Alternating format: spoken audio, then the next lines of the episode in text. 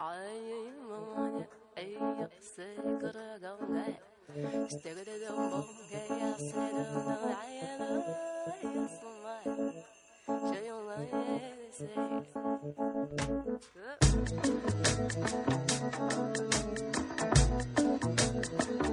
Thank you.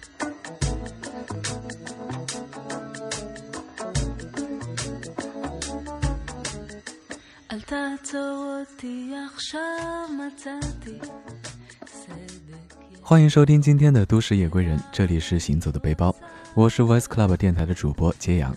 本节目由喜马拉雅网和 Voice Club 电台联合出品。今天我们要继续开始以色列系列行。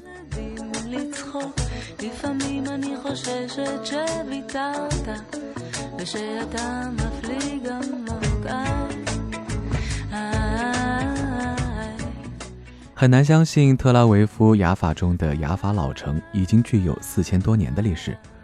经历过火与雪的洗礼，这里的一草一木、一门一窗，每个建筑、每个角落都散发出别样的艺术风情。许多知名和不知名的艺术家在这里聚集，开办工作室。此外，还有许多个性小店和时尚餐厅。雅法这个美丽的名称来源有多种解释。犹太传统认为。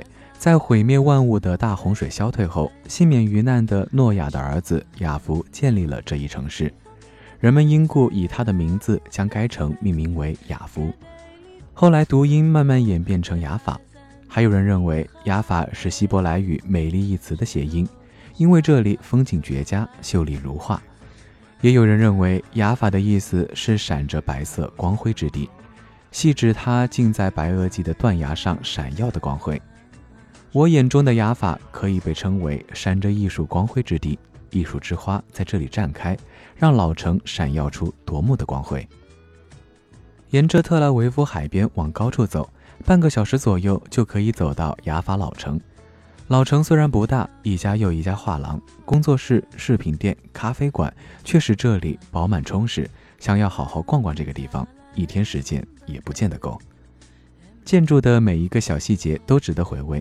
这里的色彩以白色和蓝色为主，最有意思的还是这里的街道会以星座来命名。我找到了自己的星座，大家到这里也可以试着找一找。除了星座图标，还有各式各样的门和窗户，也格外吸引人。既有华丽丽的门，也有简单质朴的门。门上的装饰也充满诱惑，门上可以挂上任何事物，甚至鞋子。窗户也是五花八门，有简洁干净的。传统典雅的，也有雕龙绚丽的，墙边的装饰也彰显出不俗的艺术功底。在这里，任何一个角度都流露出特有的韵味。我们这次主要参观了三个艺术家的工作室，风格迥然不同，一个天马行空，一个精致唯美，一个厚重压抑。其中一个艺术家名为法兰克，看资料上说，艺术家设计的灵感和主题围绕打开和关闭的人生之门。另外一个艺术家以各种银饰为主，艺术家很热情地为我们展示他如何进行创作。另外一个女艺术家据说是以色列国宝人物，看完她的作品后，内心感到深深的恐惧，因为满桌都是人的头颅和各种动物，甚至还有一个是老鹰叼着一个女孩的头颅。从艺术家工作室走出来，呼吸下新鲜的空气，看到可爱的以色列孩子，顿时舒服多了。一路往上走，来到了一个小广场，在这里，人人都是艺术创作者。在这里，我还看到了信仰之门。信仰之门讲述了三个犹太故事，只记住了中间的替罪羊故事。旧约里，神要试探亚伯拉罕是否忠诚，神谕要杀死他自己的独生儿子作为献祭。亚伯拉罕毫不犹豫带儿子来到指定的地方，他让随从等在山下。自己领着儿子到小山上，绑起来准备杀死。结果这时神显灵了，他的刀举起来却砍不下去，最后只好改用一只山羊代替他儿子祭了神。这也是替罪羊的来历。从这里可以俯瞰特拉维夫整个城市，在这样充满艺术氛围的地方，爱情之花也会怒放吧。来到每个城市，除了当地有名的建筑和博物馆，我好像还特别爱逛当地市场。那些新鲜诱人的瓜果蔬菜，各种新奇有趣的土特产和熙熙攘攘的当地人，让我觉得真正的来到过这个城市。赶在安息日到来之前，我们来到了以色列特拉维夫最大的市场卡梅尔市场，享受了一个下午的闲逛市场时光。来到市场第一位的就是瓜果蔬菜，这里的瓜果蔬菜无添加剂、无防腐剂、无催化剂，真的有点羡慕。今天的主餐是海鲜。作为一个沿海城市，特拉维夫的海产品也是相当的有名。鱼被处理得干干净净，回家烹调起来非常方便。还有新鲜的虾和三文鱼。主餐原料有了，怎么能缺少调味料？以色列食品和中东地区食品类似，都需要用到大量的调味料，看得我眼花缭乱，完全不知道如何搭配。走进一家调味料店，各种大脸盆里装的各种料。老板试着用英语告诉我各种调料的用途，听得云里雾里。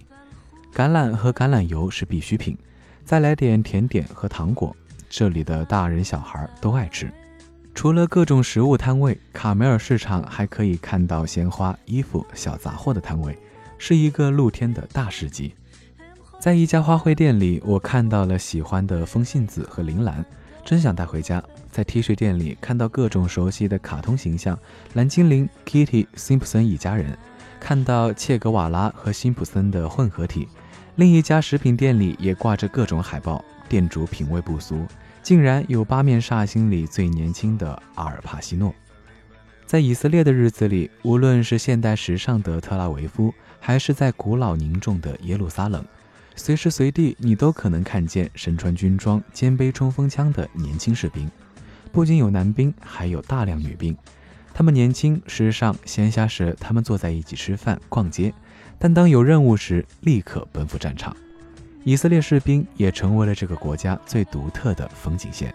到达耶路撒冷的傍晚，在大卫塔前碰见了两位以色列女兵。当时有点羞涩地问可否合影，他们很爽快地答应了。还把帽子戴在我头上，如此近距离的接触，感觉像是做梦一般。第一次拍摄士兵是在前往死海的路上过安检口，第一次这么近距离的看到冲锋枪。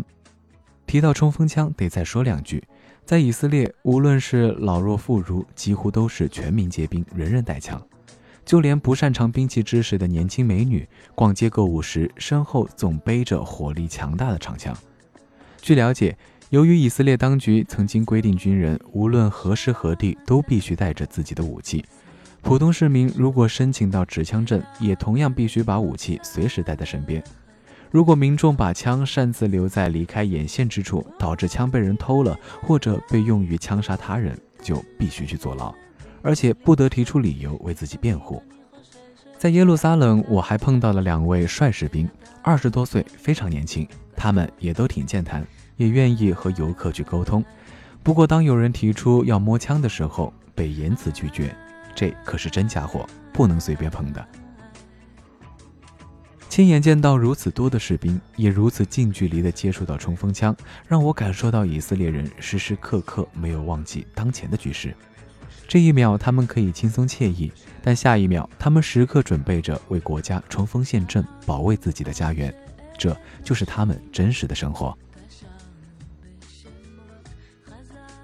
好了，今天的节目到这里要和大家说再见了，大家晚安。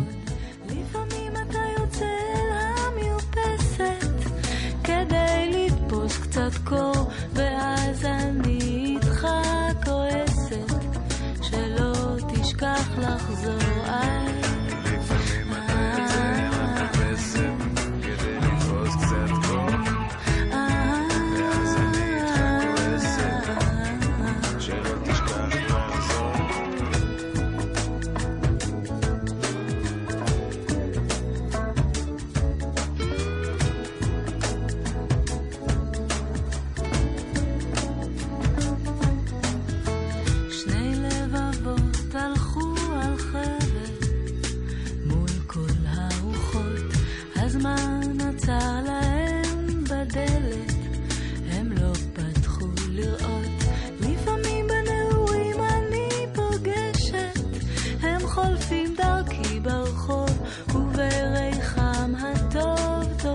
places.